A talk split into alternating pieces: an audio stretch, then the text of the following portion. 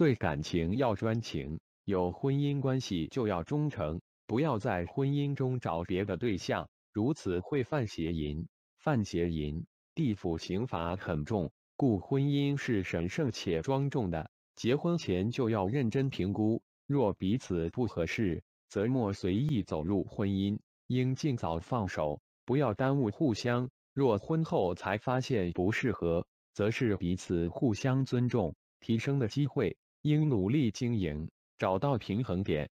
尤其是已经有小孩的夫妻，则应以教养培育小孩为重，并忠于自己的另一半，莫再攀援，切莫轻易离婚。少年夫妻老来伴，只要努力培养，一家和乐融融亦非难事。感情并非人生的全部，但家人是一辈子的伴，不可迷失在短暂的男女情爱上，而轻易放弃自己的婚姻。